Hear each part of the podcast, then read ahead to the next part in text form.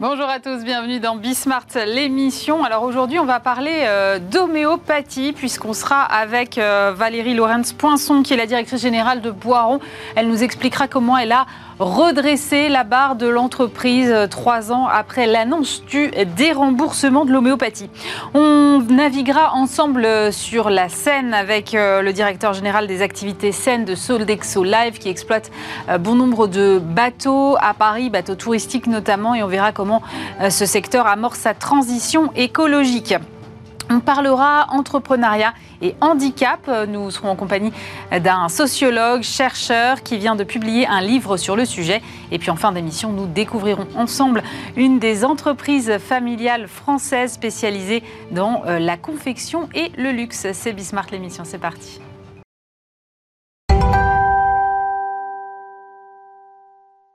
Et pour commencer cette émission, j'ai le plaisir de recevoir euh, Valérie Lorenz-Poisson. Bonjour. Bonjour. Alors, euh, vous êtes directrice générale de Boiron. Alors, on ne présente plus Boiron, un groupe euh, pharmaceutique familial et indépendant spécialisé évidemment dans la fabrication de médicaments homéopathiques.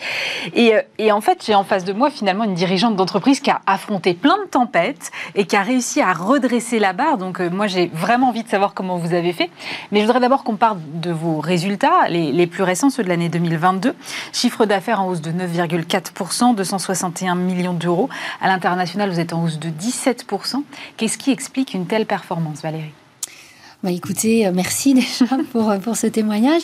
En fait, euh, ce qui explique ça, c'est la farouche volonté de tous, hein, déjà de toute une belle équipe, de, de, tenir la barre et puis de, de passer toutes ces tempêtes. Parce qu'effectivement, comme vous l'avez dit, on a essuyé la tempête du déremboursement, mm. de la Covid. Voilà. Et je, on est vraiment une équipe soudée, et des personnes très résilientes dans l'entreprise. Et c'est ce qui nous a permis de, passer tout ça. La deuxième chose, il bah, faut savoir que les Français euh, et les personnes du monde entier ont besoin de l'homéopathie. C'est une thérapeutique qui est efficace, c'est une thérapeutique qui est sûre. Et plus que jamais, les personnes ont besoin euh, de se soigner en toute sécurité. Et donc, euh, on a, si vous voulez, on a accéléré euh, une transformation qui est parfois nécessaire dans mm. l'entreprise. On a accéléré euh, les innovations en homéopathie et hors homéopathie. Et c'est ça, je pense, qui était la clé de, vraiment se dire faisons encore plus que ce que, ce que l'on aurait fait et répondons présent pour des patients qui ont besoin de nous. C'est-à-dire qu'aujourd'hui, la crise de confiance liée au déremboursement de l'homéopathie, du point de vue du consommateur français, elle est, elle est derrière nous, elle est oubliée, balayée? Alors déjà, il faut savoir que euh, la, le dénigrement, c'est une poignée de personnes. Hein. Mon ami, je peux les compter sur le doigt d'une main, qui ont fait effectivement, euh, qui ont été très néfastes pour 73% euh, des Français qui ont besoin et qui se soignent en homéopathie. Il faut savoir que 7 Français sur 10 veulent se soigner en homéopathie dans le futur. Voilà, donc il faut savoir à qui on s'adresse. Est-ce que je m'adresse à la poignée de sceptiques qui nous veut pas du bien Ou est-ce que je m'adresse aux Français, aux femmes enceintes, aux enfants, aux personnes à risque qui ont besoin de l'homéopathie pour aller mieux. Donc moi, j'ai décidé de m'adresser et de m'occuper de ces gens-là qui ont besoin de nous, qui continuent à m'écrire tous les jours pour me demander leur remboursement de l'homéopathie, parce qu'ils estiment qu'ils doivent avoir le choix. Il y a 86% des Français qui demandent encore aujourd'hui le remboursement de l'homéopathie. Donc voilà, donc moi je me suis attachée à, pendant ces dernières années euh, à cette étoile-là, à dire bah, il y a ces gens-là qui ont besoin de nous, il ne faut pas les décevoir, donc il faut continuer à avoir cette offre de soins euh, qui, est, euh, qui est une belle alternative ou qui est complémentaire à d'autres types de traitements, parce qu'il faut de tout hein, pour se soigner. Et voilà, et c'est ce qui, ce qui nous a permis d'être là aujourd'hui euh, en, santé. et bon, quand tout n'est pas fait, mais en santé pour pouvoir regarder l'avenir euh, on va dire, plus positivement. Ces sceptiques, comme vous les appelez, ils pointent du doigt des, mesures d'efficacité qui ne sont pas, euh, en tout cas dans, le, dans les standards habituels de la médecine. Euh, est-ce que vous, vous allez changer la façon dont vous mesurez? Est-ce que c'est seulement possible de mesurer aujourd'hui l'efficacité de l'homéopathie d'une autre façon? Alors là encore, quand on s'intéresse vraiment à l'homéopathie, quand on vient visiter le laboratoire, quand on regarde les études, il y a tout dans, beaucoup de choses dans nos études. Mm. Il y a des différents types d'études qui montrent l'intérêt de santé publique de l'homéopathie. Donc, point. J'allais dire, aujourd'hui, il y a de la recherche en homéopathie, il y a une efficacité de l'homéopathie, il y a des millions de Français et des millions de personnes dans le monde qui utilisent l'homéopathie. Donc voilà, après, c'est une histoire de projecteur. Est-ce que vous mettez le projecteur sur la poignée qui vous dit qu'il n'y en a pas mm. Ou est-ce que vous mettez le projecteur sur toutes les études qui existent, sur toutes les personnes qui vous disent que ça marche pour elles Voilà, c'est une question de d'où est-ce que vous mettez le, regard. Du coup, vous portez ce message auprès du gouvernement de vouloir euh, à nouveau, j'imagine, obtenir un remboursement de l'homéopathie? Absolument. Avec les autres laboratoires de l'homéopathie, on a une association et en fait, fort de, toutes ces demandes que nous avons des patients, euh, on pense vraiment que le gouvernement devrait réenvisager euh, un type de remboursement parce que c'est une demande majeure et dans le cadre aussi, vous le savez bien, de la crise économique aujourd'hui, même si on a conservé des prix bas, eh bien les Français euh, souhaitent pouvoir avoir le choix de leur traitement et pouvoir bénéficier d'une prise en charge. Voilà, donc la prise en charge en plus de ça était vraiment minime en homéopathie, ne coûtait absolument rien à l'assurance maladie. Donc moi, je pense que le gouvernement doit regarder à nouveau ce sujet-là euh, et écouter ces Français qui demandent euh, à, pouvoir euh, se soigner en toute sécurité. En particulier, je, pointe plutôt l'idée de, enfin, je fais émerger l'idée de, de, pouvoir permettre à des femmes enceintes qui peuvent ne peuvent rien prendre, des enfants mhm. qui ne peuvent pas prendre n'importe quoi. voilà, de, de pouvoir se soigner avec ce type de thérapeutique qui est sans danger, euh, qui est respectueuse. En plus, c'est respectueuse de la nature, c'est respectueux de l'environnement, c'est respectueux de votre corps, euh, de pouvoir se soigner comme ça et d'être pris en charge. En tout cas, il y a trois ans, quand cette euh, annonce de déremboursement arrive, évidemment, quand on est un laboratoire pharmaceutique spécialisé dans l'homéopathie, ça peut mettre à plus qu'à mal l'entreprise. Quelle est, vous, votre réaction à ce moment-là en tant que dirigeante et comment vous partagez avec les équipes à ce moment-là? Alors quand euh, l'annonce est tombée, forcément, comme nous tous, hein, mais quand je dis nous tous, c'est les, Français en général, hein, c'est pas uniquement moi, euh, il y a de la colère. Euh, il y a de la colère parce que pour nous, c'était absolument injuste, injustifié. Mmh. voilà, je ne vais pas revenir sur cet épisode. À la fois de la colère et à la fois de la mise en mouvement parce que la vie pour moi c'est pas une photo mais c'est plutôt un film mm. et de dire bah aujourd'hui la photo elle est ce qu'elle est mais euh, fort encore une fois de, de, cette, euh, de cet engouement des Français euh, pour l'homéopathie il fallait se retrousser les manches et c'est ce qu'on a fait dire aux Français on va garder euh, un prix abordable pour nos médicaments, parce qu'il faut savoir que la TVA, du coup, a changé de, camp. Hein. est passé une TVA à 10% et une TVA à 2%, donc ça faisait déjà mathématiquement une augmentation. Donc on a décidé de maintenir des prix bas, on a décidé de maintenir une offre large, et même plus, on a décidé de déposer des dossiers à l'agence du médicament pour avoir des innovations en homéopathie. Par exemple, on a sorti donc beaucoup hein, d'innovations en homéopathie. On a des homéopathes qui permettent de, vendre des tubes par trois, ce qui permet de réduire le prix. On a eu des nouveautés comme par exemple Varesol pour le traitement de la, des symptômes de la, varicelle. On a eu euh, euh, Bocéal, un spray pour la gorge. Là, on a tout de suite qui vient de sortir Prélinium. C'est un traitement de fond pour les rhinites allergiques. Alors, vous savez qu'il y en a de plus en plus. Mm-hmm. Donc, ça permet de, de réduire d'autres consommations et puis d'avoir de moins en moins de, rhinite allergique. Donc c'est vraiment un traitement de fond, ce qui est le sens même de l'homéopathie, d'aller, d'aller traiter en amont euh, les difficultés qui peuvent arriver. Voilà, donc vous voyez, on a eu... Par contre, on a eu vraiment une bonne écoute de l'agence du médicament, puisque nous sommes médicaments, qui a enregistré nos médicaments. Et, et ça, ça a permis, euh, j'allais dire, de garder espoir, de garder aussi la foi, de garder la dynamique pour dire aux Français, on est toujours là et on va continuer à vous aider à vous soigner euh, en homéopathie. Et derrière, il y a tout un, procédé industriel, parce que vous êtes un, fabricant industriel. Vous fabriquez... Euh, alors moi j'ai lu que pour fabriquer une granule, il fallait 14 jours, c'est vrai ça? Absolument, pour la granule, euh, puisque c'est un, au départ c'est un cristal de sucre et il y a un procédé d'enrobage euh, avec du saccharose et du lactose, et après il y a du séchage entre chaque couche, et ça prend longtemps effectivement. Mais on est les détenteurs en France de cette usine qui est unique pour fabriquer ces granules. Il faut savoir qu'on est un champion français, encore une fois. On est un champion français. Quand vous voyagez dans le monde, on dit Boiron, mais c'est super, vous faites une un excellent travail. Vous, avez faites de la qualité. On a 23 filiales, on est présent dans 50 pays, on a des machines uniques. qu'on a conçu à travers le temps pour pouvoir avoir un procédé qui répond à la pharmacopée, à toutes les pharmacopées du monde. Voilà, donc c'est vraiment euh, quelque chose d'assez exceptionnel, hein, euh, cette homéopathie française. Et, aujourd'hui, on est, on est heureux de pouvoir dire que 99% de la fabrication est faite à Lyon, et donc en Auvergne-Rhône-Alpes. 99% Oui, on a une petite unité en backup au Canada euh, pour l'Amérique du Nord, mais euh, sinon tout est fabriqué donc de la granule. En passant par nos teintures mères, c'est-à-dire toutes les, les, substances qui sont à la base euh, qui ont les principes actifs mmh. et qui nous permettent de monter ensuite les dilutions. ça s'appelle les teintures mères à base de plantes, à base de minéraux, à, base de, produits aussi qui peuvent être chimiques. Hein. Euh, donc tout ça, c'est fabriqué à Lyon. On reçoit les plantes à Lyon. On, on, fabrique les teintures mères et ensuite on fabrique le médicament homéopathique. Et vos, fournisseurs se situent dans quel 90% euh, de nos fournisseurs sont français ou européens. Mhm. Et concernant les plantes, 80% de nos plantes sont issues de l'habitat naturel français. Ah oui, 90%. 80%. 80%. Issus de l'habitat naturel français. Donc, ce qui demande beaucoup d'efforts.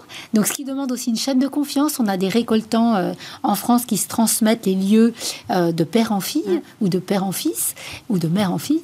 Et, euh, et ça, c'est important parce que quand on reçoit les plantes, il y a tout un procédé de vérification. Il faut qu'elles soient absolument dénuées de pesticides, dénuées de métaux lourds. donc, voilà, il faut qu'on continue aussi à préserver la biodiversité euh, pour pouvoir avoir euh, toutes ces plantes et continuer à pouvoir les travailler. Du coup, vous n'avez pas été touché par des ruptures d'approvisionnement comme euh, dans d'autres univers pharmaceutiques? Alors, je ne vous cache pas qu'on a nos difficultés, bien évidemment, mais grâce à cette chaîne de confiance que nous avons avec nos fournisseurs depuis 90 ans, parce que l'entreprise a 90 ans, grâce à notre bienveillance, hein, on est une entreprise bienveillante, on a toujours respecté nos fournisseurs c'est vrai qu'on tire bien notre épingle du jeu parce qu'on a du verre, on a du carton, on a du maltitol, on a des plantes grâce à cette relation de confiance. Et je peux vous confier une anecdote. En décembre, euh, on était un des seuls laboratoires à pouvoir proposer à nos pharmaciens français des sirops pour la toux, des sirops rhume et tout, comme Storinil, qui est une nouveauté aussi récente, euh, grâce à toute cette chaîne de confiance. Euh, vous parliez tout à l'heure d'innovation et aussi de diversification. Euh, vous le disiez, l'entreprise a 90 ans. Jusque-là, elle ne faisait que de l'homéopathie. Vous avez choisi de sortir un peu de, ce segment-là. Euh, comment ça a été perçu au niveau de la culture de l'entreprise de faire un choix un peu peut-être inattendu? Alors déjà, les dernières années, les dix dernières années, monsieur, Christian Baron, monsieur Thierry Baron avait déjà euh, eu des compléments alimentaires, des cosmétiques. Dans l'histoire de l'homéopathie, il y avait déjà eu euh, ce genre d'initiative. Donc là, quelque part, j'ai renoué avec euh, ces, idées-là. Également, il faut savoir que dans l'image des Français, Boiron est synonyme de sécurité. Ils savent que quand ils vont prendre un produit Boiron, voilà, ils, va, ils vont pouvoir se soigner avec respect. Donc, pour l'esprit des, des, Français, c'est chez Boiron, il n'y a pas que de l'homéopathie. Il y a des plantes, euh, il y a des compléments alimentaires, il peut y avoir même des cosmétiques. On en a déjà eu et là, on a accéléré euh, cette idée de pouvoir faire d'autres choses pour aussi dérisquer l'entreprise et compenser le chiffre d'affaires. Ensuite, il y a eu une diversification un peu plus audacieuse qui était de dire, dans le cadre de la, la Covid, on est une entreprise de santé, on se doit d'aider les Français d'aider même les personnes du monde entier. Très vite, j'ai eu l'idée, en un week-end, de faire de la solution hydroalcoolique et on a livré en 48 heures les établissements français du sang de notre solution hydroalcoolique parce que on a une belle usine, on a des belles personnes, on a des capacités justement de, de stocker, de distribuer. Et donc, on a mis toutes ces, énergies-là au service de la pandémie avec de la solution hydroalcoolique. Et très vite, j'ai proposé aussi mon aide au niveau des tests Covid. Et là, je me suis rendu compte que euh, grâce à notre outil euh, industriel, on a pu assembler très vite des tests. Grâce à notre laboratoire de recherche, on peut tester nos tests parce que nous, on veut absolument que ce soit des tests mmh. fiables. Donc, on a testé nos tests et on a été en quatre mois le numéro un euh, de la vente d'autotests en pharmacie. Vous parlez de, votre laboratoire de recherche. La RD pour une entreprise comme Boiron, ça représente quoi? Alors, en fait, vous savez, c'est assez euh, intéressant de, de s'y intéresser parce que l'homéopathie, elle existe depuis 220 ans. Donc euh, les, les, plantes, tout ça, on les connaît depuis. Oui, on pourrait dire ça y est, c'est bon, c'est tout. Voilà. En fait, ce qui est important dans notre R&D, c'est de continuer à savoir comment ça fonctionne. Mhm. Donc on a un laboratoire avec des cellules où on peut voir sur des modèles cellulaires comment fonctionne l'homéopathie. Donc, on a des modèles cellulaires sur le gelzémium. Enfin, voilà, on a découvert plein de choses ces dernières années. Que la gelzémium, dedans, il y a de la gelzémine. Et voilà comment ça travaille au niveau des neurotransmetteurs, au niveau du cerveau, pour pouvoir. Euh, et le gelzémium, par exemple, intervient euh, pour, euh, pour vous calmer quelque part, pour vous permettre de mieux dormir, pour que vous, soyez, vous ayez moins de troubles anxieux, par exemple. Hein, ça mm-hmm. intervient aussi dans d'autres choses. Donc, on a ce laboratoire qui travaille là-dessus. On a aussi tout un laboratoire analytique qui nous permet de créer de nouvelles crèmes, de nouveaux produits, euh, de tester des choses, etc. Puis après, on travaille avec des chercheurs, mais comme les chercheurs du CNRS, de, voilà, de, pour pouvoir comprendre le modèle de l'homéopathie. Donc ça, c'est une recherche qui se fait à l'extérieur de l'entreprise, dans des laboratoires de recherche qui peuvent travailler sur les doses infinitésimales. Euh, vous parliez euh, de diversification et de cosmétiques, éventuellement de compléments alimentaires. Quelle est la direction que vous voulez prendre et comment euh, ça va s'inscrire dans les ambitions de Boiron? Comment vous allez le traduire? Alors, dès, à présent, hein, on fait déjà cela, puisqu'on a effectivement l'homéopathie qui reste notre cœur de métier, mhm. mais on a aussi développé des compléments alimentaires, alors, par exemple des probiotiques, euh, qui s'appellent osmobiotiques, mais c'est une gamme, là encore, de compléments alimentaires qui est euh, efficace et respectueuse. Euh, pour vous donner cet exemple, on a des compléments alimentaires qui sont sans allergènes et qui sont en micro-encapsulés par l'intermédiaire d'un brevet, ce qui veut dire que vous avez la juste dose de bactéries qui va arriver dans votre, dans votre intestin. Hein, on n'est pas obligé d'en mettre des milliards et des milliards. On va mettre une juste dose qui va être micro-encapsulée, mhm. ce qui fait qu'elle va être délivrée au bon endroit dans votre intestin sans allergène. Vous voyez, donc on a déjà lancé des gammes de compléments alimentaires et on pense euh, bien sûr continuer. Euh, on a lancé les tests Covid. Aujourd'hui, on a les Covid euh, grippe, par exemple. Donc, vous voyez, on continue sur cette lancée. Et puis, on a racheté une, une start-up l'année dernière qui s'appelle Abi. Il faut, et qui fait des cosmétiques naturels et individualisés. Il faut savoir que votre peau est unique. Hein, votre peau n'est pas la mienne, n'est pas celle de vos enfants, de vos parents, mmh. etc. Euh, et donc nous, on a décidé de, sur un simple selfie, de faire un diagnostic de peau grâce à cette start-up et de pouvoir dire bah, votre peau elle a besoin d'hydratation, de, de, différentes choses. Euh, vous avez des boutons, bah, elle a besoin d'être traitée pour vos boutons, de rougeur, etc. Et donc de, en quelques minutes d'avoir une formule qui va être adaptée à votre peau. Et ces formules, on les fabrique dans notre laboratoire, puisqu'on a la chance d'avoir des préparateurs en pharmacie euh, et des préparations euh, magistrales possibles avec des préparatoires. Et donc, on est capable en 24 heures euh, de faire votre crème qui va être à votre nom et qui va être délivrée dans votre pharmacie ou qui peut même être envoyée chez vous à votre domicile. C'est une IA qui est derrière, c'est ça? C'est un processus d'intelligence artificielle, effectivement. Et comment ça se passe? C'est comme si j'étais dans un, dans un photomaton et ça me prend en photo et ça vous votre, Même avec votre téléphone, vous ah allez sur abi.com euh, et vous allez faire votre selfie. On va vous envoyer votre diagnostic. On va vous dire quelle est la formule qu'il faut pour vous, pour votre peau, à ce moment-ci, parce que si c'est au printemps, c'est pas comme en hiver ou en plein été. Mhm. Et euh, on va vous proposer la crème avec un sérum qui va être adapté. On va vous la fabriquer et on va vous l'envoyer. En 48 heures En 48 heures.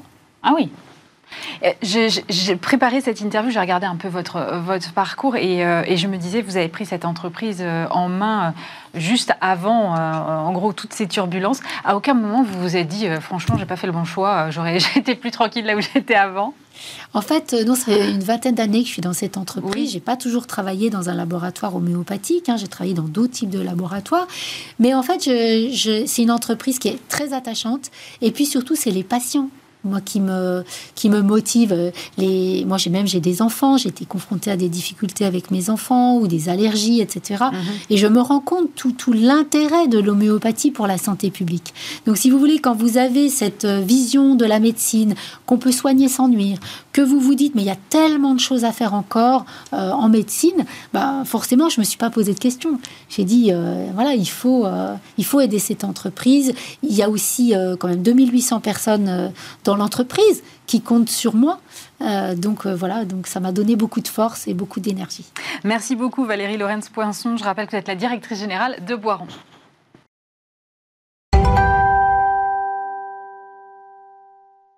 On poursuit cette émission euh, en voguant sur la scène, tiens, pour une fois, avec Arnaud Daniel. Bonjour. Bonjour. Vous êtes directeur général des activités scènes de Sodexo Live. Alors, je pense que tout le monde connaît Sodexo, mais Sodexo Live peut-être un peu moins. Est-ce que pour commencer, déjà, vous pouvez me resituer un peu ce que c'est que cette activité au cœur de Sodexo? Bien sûr. Alors, Sodexo Live, c'est la marque mondiale de Sodexo qui est spécialisée donc en restauration, en hospitality et notamment dans tous les événements sportifs euh, que peuvent être par exemple le Tour de France, Roland Garros, les, Jeux Olympiques de 2024. C'est aussi les restaurants de la Tour Eiffel avec euh, donc le Jules Verne, avec le chef Frédéric Anton, Madame Brasserie avec le chef Thierry Marx et aussi tout ce qui est vente à emporter. Mais c'est aussi euh, des, stades aux États-Unis, ce sont aussi des stades en France et évidemment ben, donc la Seine, les bateaux parisiens, les yachts de Paris et les bateaux bus. Alors vous avez les trois marques en fait. Je dirige les trois marques, exactement. Je dirige les trois marques. Tout ce qui flotte sur la Seine et au nom de Sodexo, c'est sous ma responsabilité. D'accord. Alors, euh, sur ces trois marques, ça fait une flotte de combien de bateaux? 26 bateaux. Euh, plusieurs ports. Donc j'ai un port qui est le port de, de la Bourdonnais, qui est basé au pied de la Tour Eiffel. J'ai le port de Javel, j'ai le port de Henri IV, j'ai le port. Euh, donc j'ai plusieurs ports. Que, voilà, j'ai contracté avec le port de Paris. donc je suis, c'est mon autorité organisatrice. Et j'ai 26 bateaux. J'ai plus de 500 salariés sous mes ordres, avec 40 plus de 40 nationalités et 60 corps de métier. C'est comment ça, 60 corps de métier? 60 corps de métier. Donc ça va évidemment du chaudronnier en passant par le marketing, en passant par des capitaines, des matelots, en passant par des cuisiniers, des commis. Euh, de, voilà. Donc on a, j'ai 60 types de métiers sous ma responsabilité. Euh, mais il fait quoi le chaudronnier? Pardon, je suis très très interpellée. 26 bah, bateaux faits de fer, donc eh ben, voilà, il y a des réparations, il y a des fois des améliorations. Euh, donc voilà, on a des, personnes qui sont spécialisées en soudure, on a des personnes qui sont spécialisées en navigation, en salle, en restauration, en accueil. Euh, voilà, donc c'est toutes ces personnalités, c'est euh, me permettent d'être ouvert 365 jours par an, 7 jours sur 7. Vous, euh, vous évidemment transportez beaucoup de passagers. J'aimerais que vous me donniez le nombre parce qu'évidemment, j'imagine il y a une activité euh, touristique pure et puis il y a sans doute une activité un peu entreprise aussi, non? Il y a exactement deux, deux, types vraiment de grosses activités. On a l'activité individuelle, donc le touriste qui vient à Paris. Ça va du, du français, la famille française, en passant par la famille euh, japonaise, la famille américaine mmh. qui visite Paris. Et donc nous avons plusieurs types d'activités. Donc bateau bus, qui est une activité où il y a neuf escales répartis sur la Seine, et vous montez, vous descendez à volonté sur la Seine. Nous avons une activité de croisière promenade d'une heure, donc vous partez, et on vous traduit en 15 langues euh, l'histoire de Paris, avec les monuments, euh, les sites euh, emblématiques, que mm, peuvent mm, être la mm, Tour Eiffel, que peuvent être l'Hôtel de Ville, le Louvre, le Musée d'Orsay. Et nous avons aussi les croisières restauration, donc qui nous permettent soit d'accueillir des familles, des mariages, des baptêmes, des communions, mais aussi des repas en amoureux pour la Saint-Valentin, le, le, 31 décembre, où on reçoit le monde entier qui vient fêter euh, donc la nouvelle année euh, à bord des bateaux parisiens et des yachts de Paris. Et donc en termes de volume, ça reprète combien de personnes Alors plus de 4 millions, 4 millions et demi de visiteurs par an sur mes bateaux. Euh, mhm. Voilà. Si la Seine était un monument, ça sera, on, a à peu près 8 millions de visiteurs. Donc on a plus de visiteurs sur la Seine que sur la Tour Eiffel.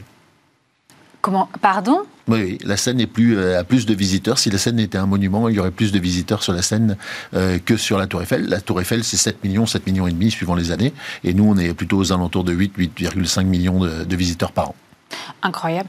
Euh, je vous ai fait venir parce que vous avez euh, évidemment euh, une activité donc centrale, on a bien compris, au cœur de Paris. Et comme toutes les industries touristiques notamment, vous êtes engagé dans une transition écologique. Alors c'est un virage que vous avez amorcé en 2003. Quelles ont été les différentes étapes pour mettre en place, amorcer cette transition? Alors, Sodexo, déjà, c'est dans notre ADN. On est vraiment, on a un programme de développement euh, et d'engagement euh, sociétal euh, vraiment ancré dans notre ADN. Et donc, depuis que moi je suis donc au bateau parisien, et avant, même ça avait commencé avant, depuis 2003, nous avons déjà étudié tout ce qui est à l'époque les technologies qui existaient. Donc, nous avons travaillé déjà sur de l'hybridation.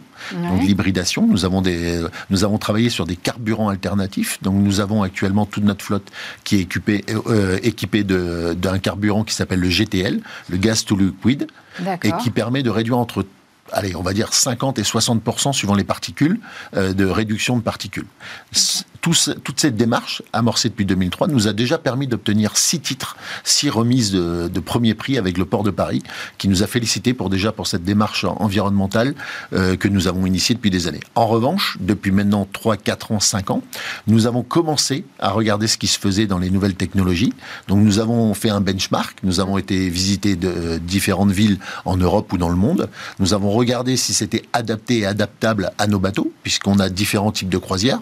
Et donc ce qui est possible de faire sur certains types de métiers ne l'est pas, par exemple, pour une croisière promenade. Un bateau promenade part dès 9h30 le matin et revient vers minuit le soir. Donc il est tout le temps euh, sollicité. Donc par exemple de l'électrique, ça pourrait pas être possible? Exactement, vous avez ah, tout compris. Donc c'est pour ça que l'électrique est adapté à l'instant T, puisqu'on n'est pas encore arrivé euh, à, trouver la, la, bonne solution. En revanche, l'électrique nous permet pour la croisière déjeuner, dîner, voilà, puisqu'après on peut recharger l'après-midi, on peut recharger le matin. En revanche, pour les croisières promenades qui sont sollicitées comme les bateaux-bus, extrêmement sollicités, c'est très compliqué. D'où notre choix de partir sur l'hybridation. Et donc en vérité, nous sommes en train de travailler sur une sur voilà la Toyota Prius, euh, une Toyota Prius qui va sur la Seine. Vous euh, avez quand même électrifié un bateau il n'y a pas longtemps. Exactement. Euh, donc, pourquoi ce bateau-là? Donc j'imagine que c'est un bateau dont l'usage est différent et qu'il permet, si j'ai bien compris ce que vous me racontez. Et j'ai lu que ça avait pris en tout cinq ans entre la phase d'études et la transformation, les travaux. Pourquoi c'est aussi long alors vous avez bien lu déjà. donc c'est quatre ans, exactement, c'est quatre ans. Donc en vérité, c'est bah, déjà il a fallu trouver euh, la bonne technologie, il a fallu, fallu, trouver le bon opérateur, et après il a fallu faire de la R&D euh, parce qu'on est encore dans les prémices. On est euh, sur la sur la scène, ça reste encore des, des, des, prémices. On est pour nous, on est un très grand groupe, on est le leader, on est la compagnie numéro un sur la scène. On occupe 65% du marché de la scène, à nous tout seuls. En revanche, tous mes concurrents, et j'ai deux trois très gros concurrents, mais après le reste des concurrents sont essentiellement composés d'un bateau ou deux. Et donc, il n'y a pas beaucoup de, gros, euh, comme de, gros, entre guillemets, constructeurs qui sont intéressés pour l'instant. Donc, il faut qu'on trouve aussi euh, le bon partenaire. C'est ce que nous avons fait. Donc, on a travaillé pour le Cachemire avec... Euh, donc, le Cachemire, c'est le nom du bateau. Hein. Excusez-moi, c'est le nom du bateau. Pour moi, c'est tellement évident. le Cachemire, c'est le nom du bateau. C'est un yacht, un yacht de Paris. Il mesure 22 mètres, il pèse 55 tonnes. Il a fallu donc trouver par rapport à la stabilité du bateau la bonne technologie, les bonnes batteries puisque les batteries ont un poids. Et donc, il a fallu répartir sur le, poids du bateau à bâbord et à tribord pour que ce soit évidemment égal. Mhm. Et donc, on a travaillé sur des batteries. Donc, on a 120 kW de chaque côté, bâbord et tribord du bateau. Et ce bateau, maintenant, et c'est le seul bateau euh, d'une telle taille à être 100% électrique sur la Seine. Et vous avez fait le choix du rétrofit et pas d'investir dans un autre bateau neuf qui serait déjà conçu Tout à fait. toujours dans notre démarche euh, d'engagement et de, voilà, de, de, développement raisonné, euh, nous avons fait le choix de faire du rétrofit, c'est-à-dire un lifting, un lifting du moteur, euh, mais en gardant l'âme du bateau, en gardant la coque, en gardant toute l'histoire de notre bateau. Et c'est le choix que nous continuons à faire, puisque le Cachemire, donc 100% électrique sur la Seine, ça y est, c'est chose faite, nous en sommes très fiers. nous accueillons maintenant donc des entreprises, des, VIP. Ça y est, je peux aussi vous dire que plusieurs VIP euh, hollywoodiennes euh, sont venus sur notre bateau. Donc nous en sommes très fiers et ils en sont ravis aussi puisque la navigation est quand même absolument hallucinante. En termes de bruit notamment. C'est un silence de mm. dingue. Euh, c'est vraiment impressionnant. C'est voilà, c'est un, écrin sur la scène qui qui, qui rassemble toutes les, les caractéristiques du, du plaisir, de la sobriété et, et voilà. Et on profite de Paris à fond. J'imagine que si l'expérience est aussi réussie que ce que vous me dites, vous envisagez de transformer d'autres bateaux? Oui, alors ça y est, c'est parti même, je vous dévoile. Donc nous avons fait le choix aussi de faire un bateau-bus, donc un bateau-bus qui s'appelle le Trocadéro. Le Trocadéro, lui, va partir aussi dans les prochaines semaines en, hybridation, puisque rappelez-vous ce que je vous ai dit en début d'interview, le bateau est utilisé de 9h30 jusqu'à minuit le soir. Et, à aucun moment il s'arrête. Donc aucune technologie actuellement ne permet, notamment électrique, ne permet de ça. Donc nous partons sur de l'hybridation. Euh, l'hybridation, par contre, permet à ce bateau euh, de naviguer à 80% électrique dans le bief parisien. Donc c'est plutôt euh, voilà et il y aura 20% au cas où s'il y a besoin suivant le débit de la Seine d'utiliser euh, l'autre énergie. Et nous avons aussi un bateau restaurant qui s'appelle le Diamant, un bateau restaurant donc là aussi entièrement vitré qui permet de découvrir Paris de façon euh, voilà, absolument sublime. Mhm. Et ce bateau-restaurant, lui aussi, va partir dans le cadre d'une hybridation, puisque là, pour le coup, le, côté électrique, le bateau est tellement plus gros que le Cachemire. Rappelez-vous, je vous ai parlé d'un bateau de 22 mètres, euh, le Cachemire de 55 tonnes. Là, sur le, cristal euh, et le diamant, tous ces bateaux-restaurants, on est plutôt sur des bateaux de 60 mètres. Donc avec un tonnage euh, beaucoup plus impressionnant. Mhm. Et pour l'instant, donc l'hybridation nous permet. vous parlez de bateaux-restaurants. Est-ce que cette volonté euh, d'avoir euh, voilà, un mode de transport plus responsable, plus écologique. Vous le traduisez aussi en cuisine. Comment est-ce que vous travaillez sur ces enjeux euh Circuit court, toujours. Donc ça aussi, c'est dans l'ADN de Sodexo et de Sodexo Live. Donc nous sommes en circuit court. Nous travaillons avec des chefs qui sont là-dessus très pointilleux et soucieux de travailler avec des, producteurs locaux, mhm. de travailler avec des produits donc dans le, dans le cadre d'une démarche RSE. nous avons des, des, nous, nous refusons de travailler certains légumes ou certains fruits suivant la saison, puisqu'on considère que ce n'est pas la saison. Nous avons, voilà, vraiment euh, là-dessus aussi, on pousse jusque dans l'assiette notre démarche RSE. Vous avez, euh, ou plutôt vous allez être euh, partenaire des JO 2024. Je crois que c'est notamment Sodexo qui va nourrir les athlètes. Et on sait que la cérémonie d'ouverture va se passer sur la scène. Donc ma question est tout à fait logique. En tant que partenaire des JO, est-ce que vous allez prendre part à cette euh, à cette cérémonie sur la scène Alors, pour ce qui est purement scène, pour l'instant, c'est encore un tout petit peu trop tôt pour en parler. On est encore dans les... Mais en revanche, ce que je peux vous dire, et là, là-dessus, je suis même très fier de vous le dire, c'est que Sodexo Live va être partie prenante euh, de façon très importante euh, lors des JO 2024. Nous allons euh, nous occuper donc du village olympique. Mhm. Nous allons nous occuper de, de, tous les athlètes, de tous les supporters. Nous allons être en charge de toute la logistique de tous ces villages et des 14 sites en plus du village olympique. Donc nous avons euh, plus de 40 000 prestations par jour. Euh, Mais c'est énorme. En fait, je pense qu'on ne mesure pas 40 000 prestations. 40 000 prestations par jour sur le village olympique. Donc c'est colossal. Donc nous avons pour cela bah, 6 000 salariés qui vont se joindre à nous pour nous aider euh, bah, à faire de cet événement que mondial. Que vous recrutez en ce moment ou qui sont déjà Alors on a, on a déjà des salariés. Mmh. On a aussi des volontaires au sein de nos équipes Sodexo Live. Mais en plus, nous allons évidemment recruter et nous staffer pour justement rendre ce moment magique et montrer tout le savoir-faire de Sodexo Live. Ça a un impact, j'imagine, fort sur la culture d'entreprise, non? Un événement comme ça? Je peux vous assurer qu'en ce moment, on est tous motivés et qu'on est super fiers. Merci beaucoup, Arnaud Daniel. Je rappelle que vous êtes directeur général des activités saines de Sodexo Live.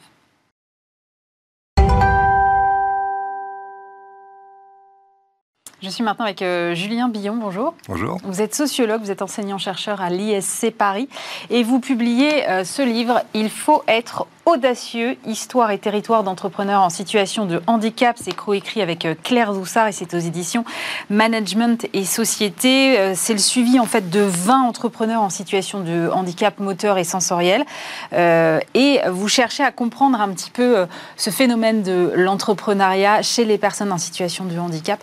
Alors moi j'aime évidemment beaucoup le titre puisque Bismart c'est la chaîne des audacieux. Donc évidemment quand j'ai lu ça, je me suis dit évidemment.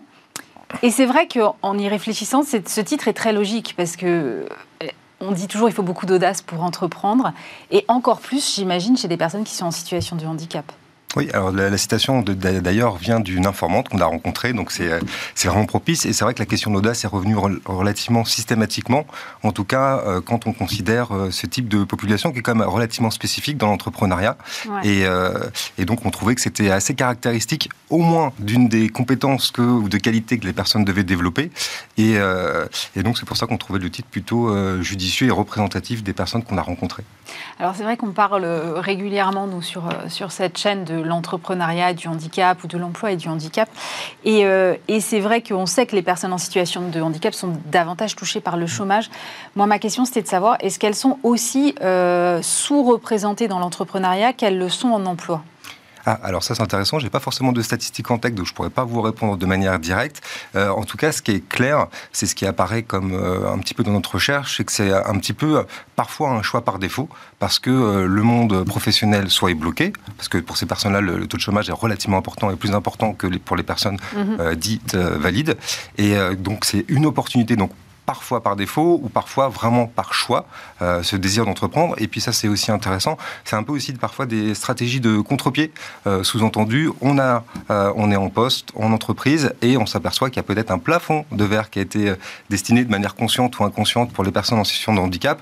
Donc un moyen de contournement de ce plafond de verre, c'est créer son entreprise pour pouvoir tout simplement aussi déployer ses propres compétences et pouvoir se réaliser. Vous êtes allé euh, interroger une vingtaine de personnes. Comment, euh, comment vous les avez choisies? Alors du coup, c'est vrai que c'était un peu compliqué de trouver ce type euh, d'entrepreneur. Euh, du coup, c'est beaucoup par le bouche à oreille. On avait des connaissances entre nous et de connaissance à connaissance. Et ben, du coup, on a, on a pu aller atteindre ce chiffre. C'est ce qu'on voulait, 20 euh, entrepreneurs pour que ce soit suffisamment représentatif mhm. et en même temps voir les diversités de trajectoires. Parce que quand on parle d'entrepreneurs en situation de handicap, il faut bien comprendre, à mon avis, qu'on parle d'individus et que chaque parcours d'entrepreneuriat, notamment dans le cas du handicap, est très différent. soit parce que les volontés sont différentes, soit parce que le handicap aussi est plus ou moins lourd selon, selon les, les personnes qui le portent ou pas. Quelles sont euh, les motivations euh, qui précèdent à, la création d'entreprises chez ces personnes-là, principalement Alors, il y, a, bah, il y a plusieurs euh, motivations. Alors, on retrouve, hein, ça c'est aussi un, des résultats principaux de notre recherche, c'est qu'il y a des caractéristiques communes entre les entrepreneurs dits valides et puis les entrepreneurs en situation de handicap. Mm. Donc, le désir de créer, le désir d'innover, le désir de créer de nouveaux produits. Après, dans, dans le cas des personnes en situation de handicap, ce qui peut revenir, et là c'est vraiment peut-être un peu plus spécifique pour ce type de profil, c'est que ces personnes cela parfois créent des produits qui vont pouvoir utiliser eux-mêmes pour répondre à leur situation de handicap. Donc il y a beaucoup, en tout cas, d'entrepreneurs qui créent des produits qui sont à leur destination et qui sont pour le coup très intéressantes. Donc il y a cette question aussi de volonté, de désir entrepreneurial qui ressort relativement souvent et quand même aussi, qui c'est ce que je disais précédemment, cette sorte de frustration au travail mmh. où finalement cet univers de travail soit les rejette, les met à distance, ou soit il y a des insatisfactions parce que euh, pas de possibilité de se réaliser euh, dans la sphère professionnelle dit classique. Euh, vous parliez des produits qui sont euh, parfois à destination pour répondre à leurs propres mmh. problématiques. Je me demandais si le fait que ces personnes-là soient en situation de handicap euh, les poussait davantage vers des secteurs euh, type effectivement entreprise de l'ESS ou à caractère social plus fort. Ah. Parce qu'il y aurait une sensibilité qui serait accrue. Euh. Alors oui, non. C'est-à-dire qu'on a, encore une fois, on a tout type d'entrepreneurs en situation de handicap. On a euh, des profils très business, alors dont l'handicap, ils ne veulent pas du tout en entendre parler, et donc du coup, des créations de business très classiques. A contrario, il y a aussi des personnes qui veulent vraiment s'investir à destination du handicap ou de l'intérêt général. Et puis, on a aussi un peu des entrepreneurs un peu hybrides qui font à la fois du business très business mm. et puis du social business. Donc, on a un petit peu toutes les configurations potentielles. Euh, est-ce qu'ils sont accompagnés euh, d'une manière différente On sait que dans l'entrepreneuriat, aujourd'hui, il y a quand même beaucoup de réseaux, mmh. euh, mais peut-être qu'il faudrait euh, davantage d'accompagnement spécifique pour mmh. des personnes qui ont des trajectoires de vie différentes. Mmh. Est-ce qu'aujourd'hui, il y a ces réseaux-là qui existent? Alors moi, je connais quelques associations d'entrepreneurs en situation de handicap, notamment HUP, dont on est partenaire, mais mais j'imagine qu'il y en a d'autres. Est-ce qu'il y a des accompagnements spécifiques? Est-ce qu'ils se sentent suffisamment accompagnés, aidés euh, au moment de la, de la création d'entreprise? Alors clairement, euh, ça c'est quelque chose, merci de soulever cette question-là parce que c'est très important en tout cas pour ces personnes-là, c'est la question de l'accompagnement, mais au-delà de l'accompagnement institutionnel, d'abord ce qui, ce qui ressort en fait de cette recherche, c'est l'importance aussi de l'écosystème familial et amical. Mhm. On s'aperçoit que très clairement, il y a des personnes autour de leur entourage pour certains handicaps qui sont pour certaines personnes qui sont vraiment là pour les aider et les accompagner au quotidien, peut-être par déficit euh, d'autres euh, d'autres euh, tissus associatifs mm. ou d'aide gouvernementale. En tout cas, très clairement, le soutien familial et, et amical est très très important dans le, dans le développement de leur business pour certaines personnes. Et ça, encore une fois, c'est diversité de profils. Il y a la personne qui va pas hésiter à, solliciter de l'aide dans son environnement proche. Et puis il y a d'autres personnes qui, une fois encore, ne veulent pas entendre parler de tout type de soutien. Donc il y a ça aussi à l'inverse. Hein. On a quand même rencontré des entrepreneurs en handicap qui ne veulent pas d'aide classique et partir vraiment comme un pur entrepreneur, donc euh, sans filet. Et ça aussi, c'est euh, un autre type de profil de personnes qu'on a rencontré. Vous êtes aussi interrogé euh, sur, euh, sur l'impact. Euh, moi, ce que j'ai beaucoup aimé, c'est de l'environnement de travail. L'impact de l'environnement de travail, parce qu'effectivement, quand on est en situation de handicap, on doit adapter son environnement de travail. dans quels environnements travaillent les entrepreneurs en situation de handicap aujourd'hui? Alors, ce qui, ce qui ressort beaucoup, encore une fois, ça dépend du type du handicap, mais ce qui ressort beaucoup quand même, c'est une adaptation du domicile. Hmm. Donc là, par défaut, encore une fois, peut-être parce que les autres locaux disponibles ne sont pas totalement accessible, on va mettre, adapter ce qu'on peut, adapter, euh, adapter, donc c'est-à-dire son chez soi. Euh, donc là, plus ou moins par rapport aux personnes qu'on a rencontrées, euh, l'espace de domicile qui devient parfois un espace de travail est adapté, est adaptable. En tout cas, ils le choisissent comme tel. C'est-à-dire parfois il y a aussi des déménagements qui se font euh, parce que leur euh, espace premier n'est pas possiblement transformable en espace de travail. Vous avez un exemple par exemple Ah, complètement. C'est-à-dire que par exemple, on avait un entrepreneur en fauteuil roulant et qui avait aussi du mal à, s'exprimer, difficulté, enfin impossibilité de, de passer par l'ascenseur donc de prendre l'ascenseur euh, chez soi. Donc là, évidemment, ça commence à être une complexité dans tous ces mmh. déplacements et notamment dans les déplacements de l'entrepreneur. Ça, c'est un, cas caractéristique. Un autre cas caractéristique aussi, c'était une personne qui était en, situation de handicap visuel, qui estimait qu'il avait beaucoup, enfin qu'il avait besoin de place euh, dans son chez-soi pour pouvoir justement se mouvoir et que son chez-soi précédent était trop, euh, trop compact et donc ça, ça l'aidait pas dans son quotidien à pouvoir se mouvoir. Donc là, on est dans une situation qui sont quand même entre guillemets exceptionnelles par rapport à la personne valide. Donc là, il y a un vrai euh, espace de travail à concevoir de chez soi pour pouvoir travailler euh, ensemble. Les coworking, ce genre de choses, c'est pas adapté aujourd'hui? Alors ça dépend. Il y en a qui sont adaptés adaptables, parce qu'il y a aussi hum. quand même aussi parfois une bonne dynamique à l'intérieur de l'espace de coworking qui font des, actions pour pouvoir rendre les, choses un peu plus euh, euh, bah, faciles pour la personne en situation de handicap. Et puis clairement, il y a des espaces de travail qui ne sont pas du tout adaptés. Et donc ça, c'est ce qui ressort, c'est qu'à la fois, on peut peut-être adapter dans une certaine mesure son espace personnel qui devient son espace de travail, mais quand on sort de chez soi, bah, tout devient plus compliqué. Ah, c'est ça, c'est toute la question, c'est quand on sort de chez soi, effectivement, et, et vous l'expliquez très bien dans le livre, c'est-à-dire que euh, l'entrepreneur, pour aller à ses rendez-vous, il doit se déplacer. Quand on est en situation de handicap, c'est plus compliqué. Donc, quelles sont les stratégies euh, mises en place? Est-ce qu'ils euh, se font accompagner par des tiers? Euh, Est-ce qu'ils choisissent plutôt la visio? Comment ça se passe? Alors, nous, ce qui est beaucoup ressorti, bah, le problème de l'accompagnement par les tiers, c'est que c'est cher, potentiellement. Il faut avoir de l'aide. On ne peut pas toujours solliciter de l'aide. Donc, ça, c'est quelque chose qui apparaît, mais en filigrane. Très clairement, l'option choisie, la plupart du temps, bah, c'est la visioconférence. C'est-à-dire que c'est une stratégie d'évitement, tout simplement mhm. parce que c'est compliqué de se déplacer. Bah, on va rester chez soi. Et avec les avantages aussi, hein, même pour la personne valide, de, de la visioconférence donc là, ça a été, euh, même c'est ce qu'ils disaient quand on les a rencontrés, hein, c'était en période de Covid, et euh, ils disaient que justement qu'eux étaient déjà prêts, puisque du coup, ils travaillaient déjà en système de visioconférence, donc finalement, la configuration n'a pas beaucoup changé. Donc la technologie est quand même, euh, est quand même un avantage. Pour elle, oui, très clairement. Mais par contre, encore une fois, c'est par défaut. C'est parce que euh, l'espace public ne les aide pas euh, forcément à se mouvoir euh, dans, dans l'espace, dans, les différents espaces de travail, même le café, hein, par exemple, les, conférences, enfin, les, réunions au café, c'est relativement classique quand on est entrepreneur. Mm. Et puis là, bah, tout de suite, ça peut porter des difficultés. donc voilà. quels sont les enseignements qui vous ont le plus marqué dans vos entretiens avec ces 20 personnes? Ah, je pense que bah, le je pense qu'il est assez caractéristique. Je pense qu'il y a quand même une, une soif euh, de se dépasser qui est relativement ben, forte et qui est quand même relativement impressionnante. Et puis c'est des personnages aussi, c'est-à-dire qu'il faut quand même avoir une personnalité forte. Déjà qu'à la base, l'entrepreneuriat, c'est pas forcément simple, hein, même pour une personne valide. Là, il y a des difficultés supplémentaires qui viennent s'additionner. Donc moi, ce qui m'a impressionné, plutôt, c'était des personnalités fortes, attachantes, et, euh, et là où ça, où ça aussi, avec des personnalités aussi qui sont vraiment très très business dans leur état d'esprit. On a rencontré des entrepreneurs qui ont créé plusieurs fois entre des entreprises, donc on a des sérieux entrepreneurs aussi chez les personnes en situation de handicap. Merci beaucoup pour euh, cet éclairage, Julien Bion. Je rappelle que vous êtes euh, sociologue, enseignant-chercheur à l'ISC Paris et votre livre Il faut être audacieux, histoire et territoire d'entrepreneurs en situation de handicap.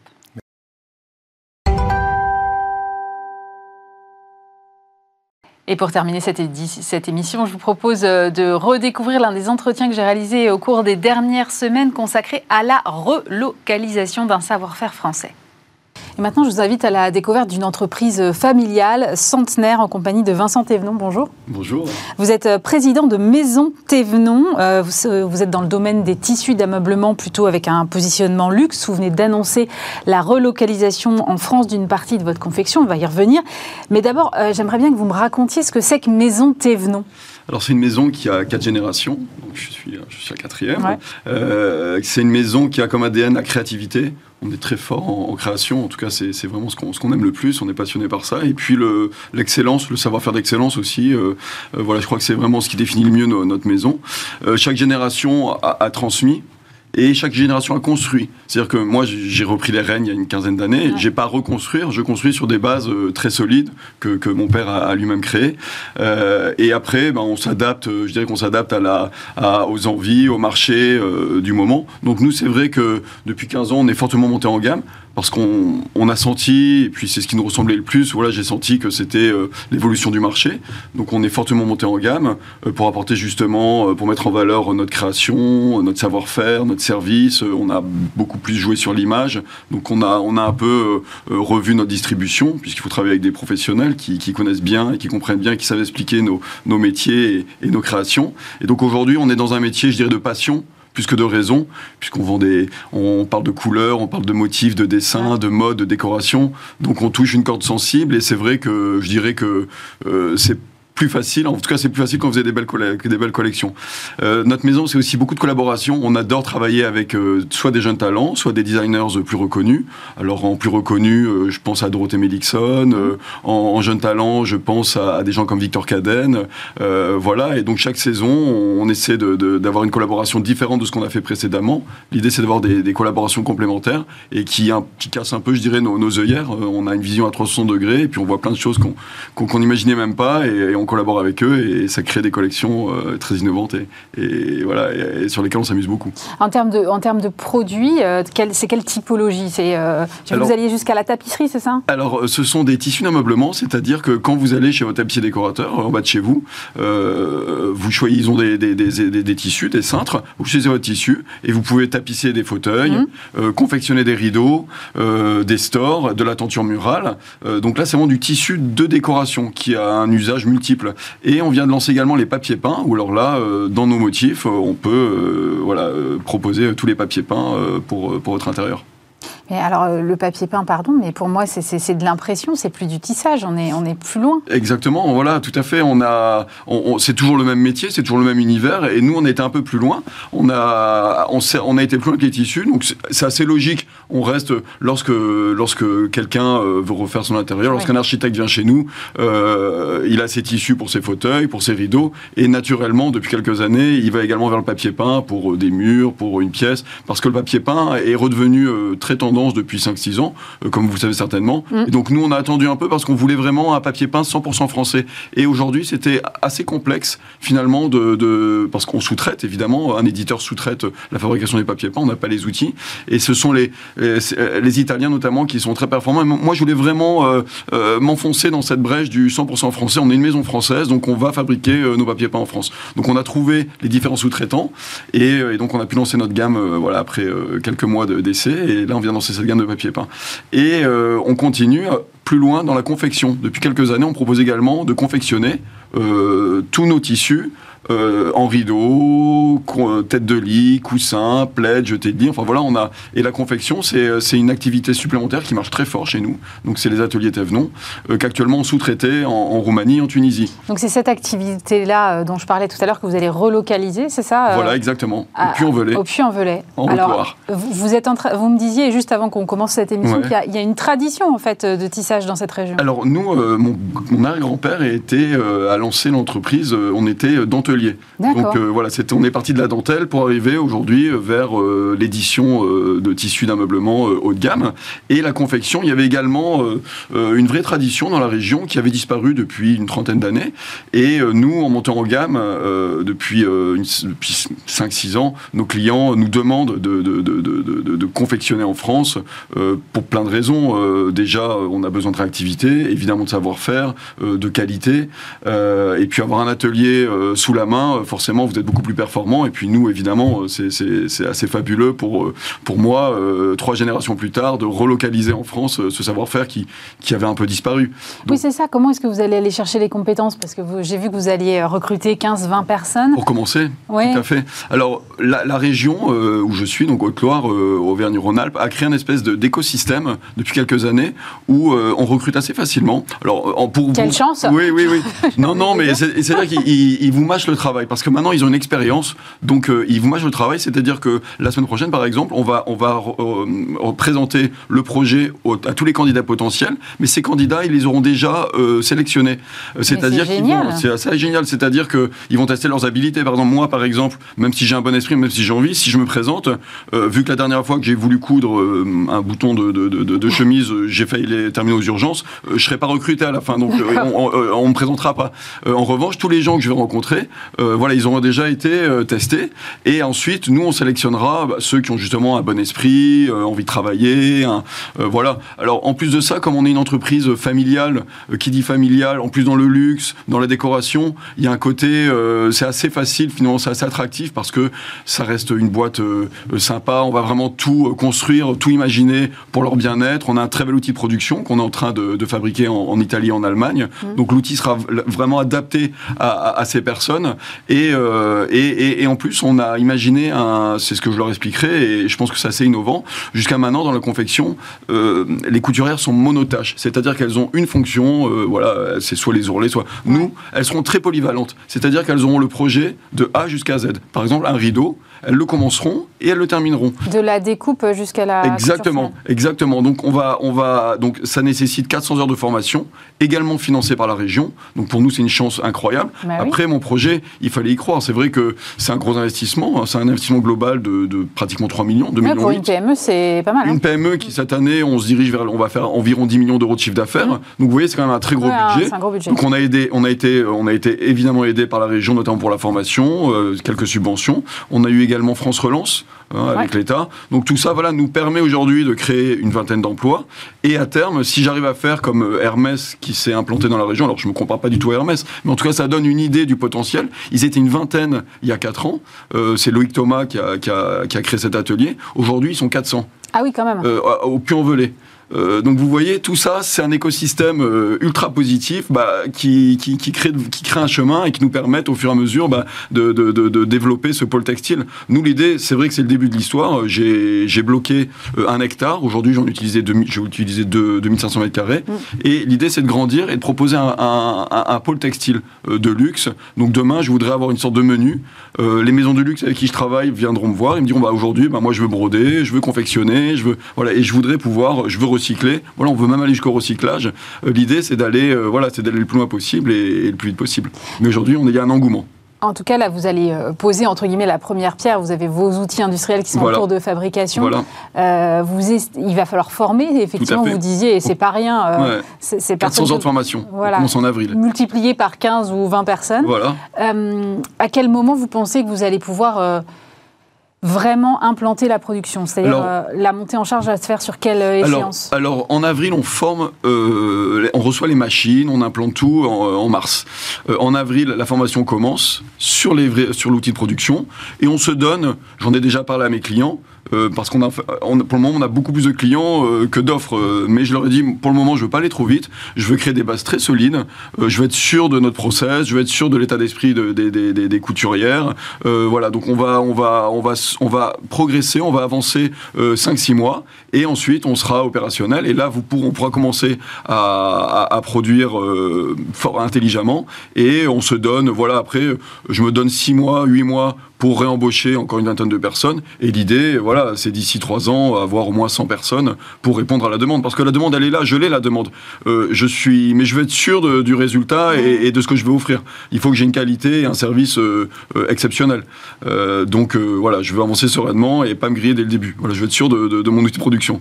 Quelle incidence ça a sur, sur vos prix ou vos marges? Parce que c'est pas la même chose de produire, j'imagine, en France avec tous les investissements dont vous venez de parler que de produire en Roumanie.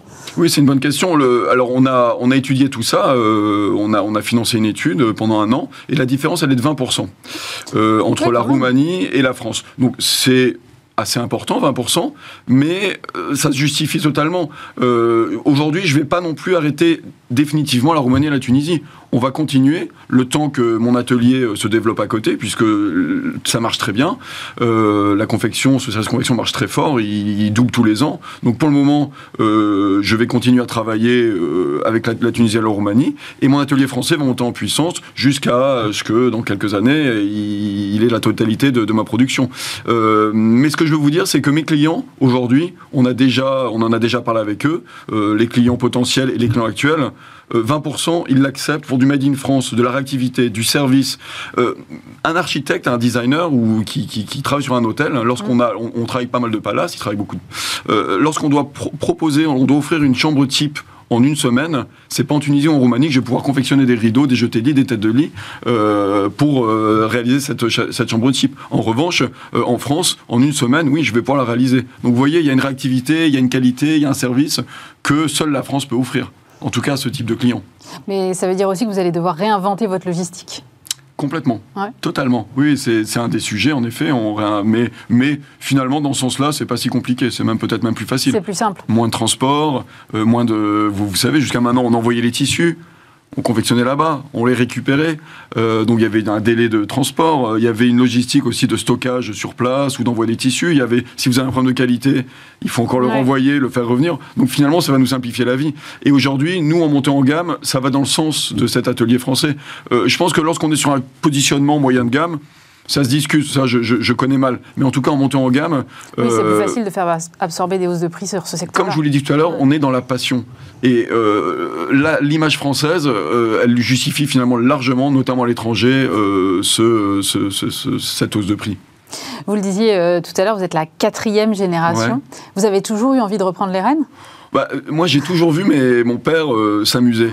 Euh, quand j'étais jeune, j'ai déjà jeune, je jouais dans les tissus, dans les rouleaux, euh, et je voyais mon père. Oui, c'est un univers qui est assez. Bah, c'est super. Il crée ses collections. Ici, les clients sont sympas. On est une fois encore. Et moi, je le voyais, ça marchait bien. Enfin, tout, tout me plaisait. Donc pour moi, je dirais que euh, ça a été une évidence. Sans, sans, le savoir, ça a été une évidence. J'ai J'étais à l'époque, j'étais à New York, j'ai failli habiter là-bas. Et je travaillais pour une société qui s'appelait Material Connection, qui était une, une matériothèque. Mmh. Euh, C'était passionnant, c'était fabuleux, et il m'embauche. Et euh, mon père me dit, écoute, euh, tu vas faire ta vie là-bas, euh, c'est super, mais réfléchis quand même un peu, parce que voilà. Et, j'ai réfléchi, ça a pris quelques semaines, et, finalement j'étais mon patron là-bas, je lui ai dit, écoute, j'adore tout, j'adore, mais, mais mon, ma place, elle n'est pas ici, elle est là-bas. J'ai toujours, je me rends compte que j'ai toujours voulu reprendre l'entreprise familiale. Pour moi, c'était une évidence, et là, je suis en train de faire fausse route. Donc, donc voilà, oui, ça a toujours été une évidence finalement. Merci beaucoup pour votre témoignage, Vincent Thévenon, président de Maison Thévenon. C'est la fin de cette émission. Merci évidemment de nous avoir suivis. On se retrouve euh, avec plaisir vendredi prochain, euh, même lieu, même heure. Euh, lundi, vous retrouverez évidemment Stéphane Soumier. D'ici là, n'hésitez pas à retrouver toutes nos interviews sur le site internet de Bismart, bismart.fr. Rejoignez-nous aussi sur les réseaux sociaux. On vient de lancer pas mal de petites choses qui pourraient vous plaire, notamment sur TikTok, avec de très bons éléments consacrés évidemment à la pédagogie économique et aussi à l'art. C'est une petite surprise qu'on vous a préparée. Euh, n'oubliez pas également que vous pouvez nous retrouver en podcast sur toutes vos plateformes préférées. Passez un très bon week-end sur Bismart.